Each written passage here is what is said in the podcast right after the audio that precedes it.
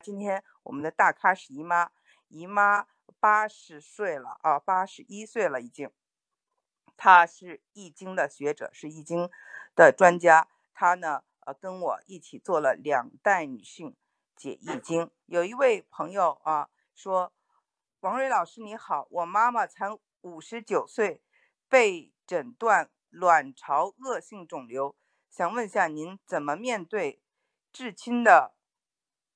疾病和伤痛，哦，这个问题啊，呃，问的很好。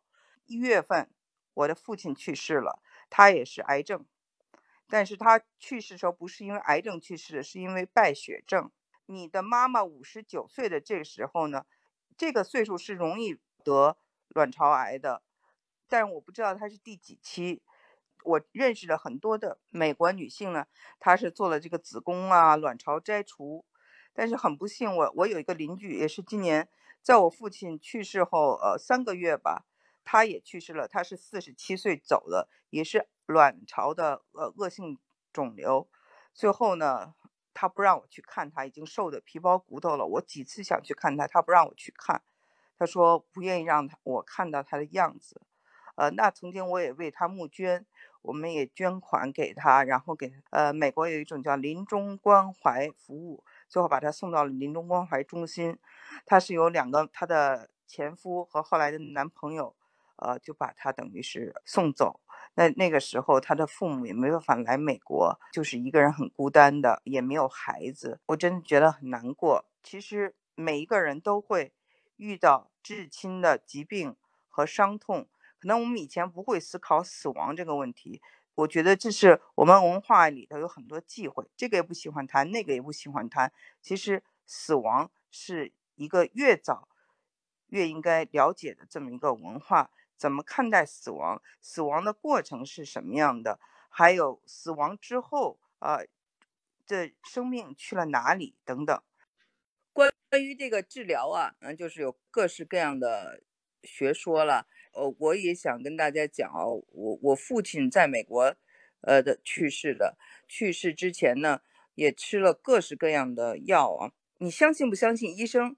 有的人呢，他就是不相信医生，觉得医生和医院会让你过度治疗，会想赚你的钱，所以呢，他会自己做研究，然后他会自己有一套他的治疗方法。有的人就是完全听医生的。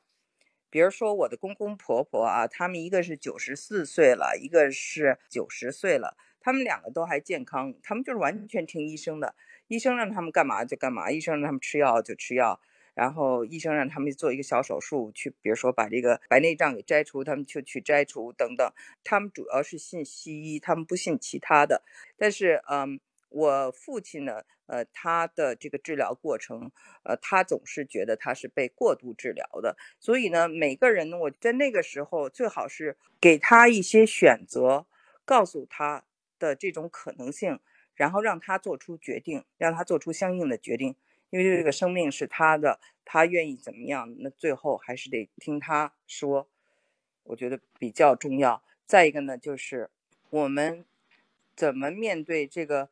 亲人的离去，像我母亲，现在她要她怎么去面对这一切，包括我们要怎么去面对她，这些都是啊，我也在经历的一个过程。不管你有没有宗教信仰啊，人到谈论死亡的时候，可能都会开始思考一个问题：我们是谁？我们从哪里来？我们往哪里去？呃，你是基督徒也好，你是佛教徒也好，你是道教，或者你是任何一个宗教，你可能都会相信一种祈祷的力量。我的愿望，我有什么愿望？我希望这个愿望是怎样的？每天哦，你的亲人在这个世界上都少了一天，那个时候呢，你就发现我们想留住，特别想留住，最后你只能是顺其自然。我们想留住的东西，我们不一定能留住。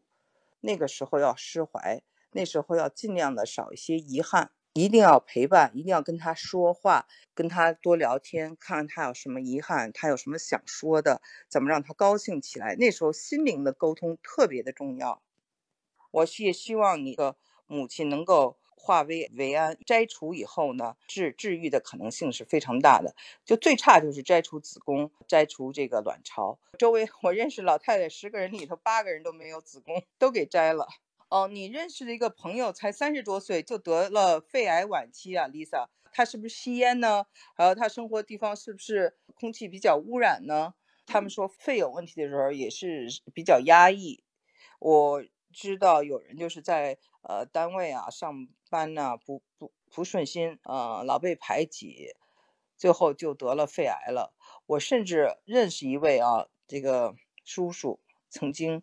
他是一位副省长，就因为没提上省长而，抑郁，五十多岁就去世了。这在别人看已经是很幸福的哇，这个当了这么一个位子，能为老百姓做这么多事情啊，他就想不开。有人有的时候，你看你的出发点是什么？有些是放开了，对身体是有好处的。所以我就觉得，还是回到我刚才说的话，我们有的时候要探讨的是一些虚的东西，比如说能量。好，能量场很重要，好，你的心态很重要。这些东西，比如说一旦弄明白了，那很多事情也就迎刃而解了。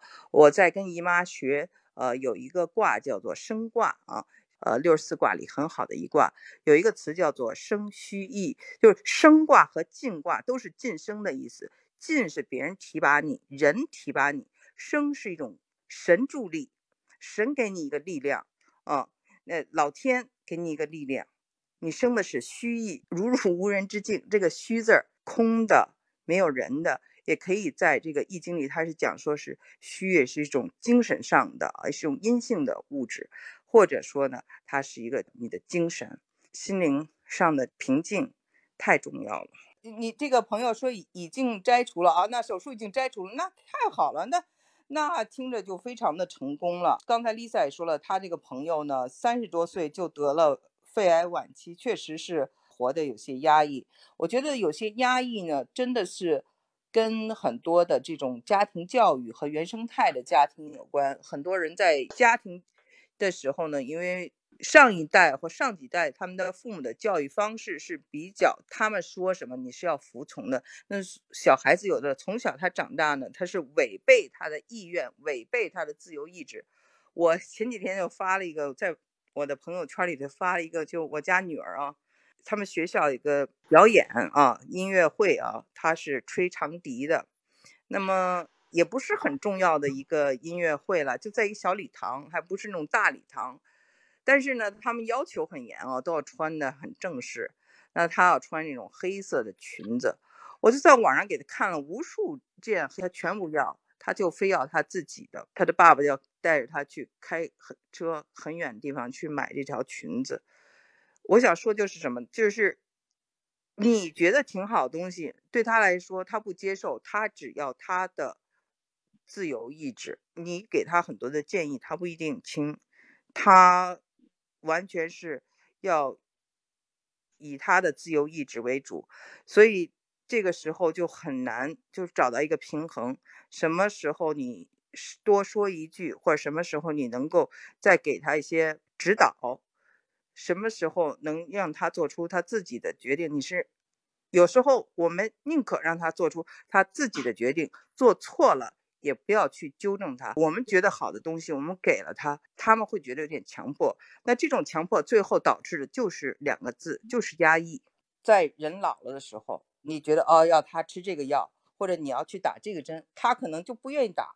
他明明知道你说服他，你说服不了。我觉得那最后就不要打，要尊重他，不要就觉得说我是对的，我知道应该怎么样。当然你能说服，能说服，说服不了。不要去强求，就是不要一定要去违背别人的意志。我觉得这个是我跟我孩子打交道时候一个很大的一个感受。就想我在想，我们从小有多少人是违背自己的意志而活的？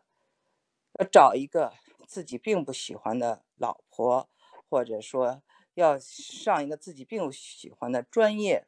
或者并不喜欢的工作，哎，别人说这样好，这样好，那他自己没有想法，这个最后都会导致各种精神问题、各种压抑，最后也就变成了身体问题。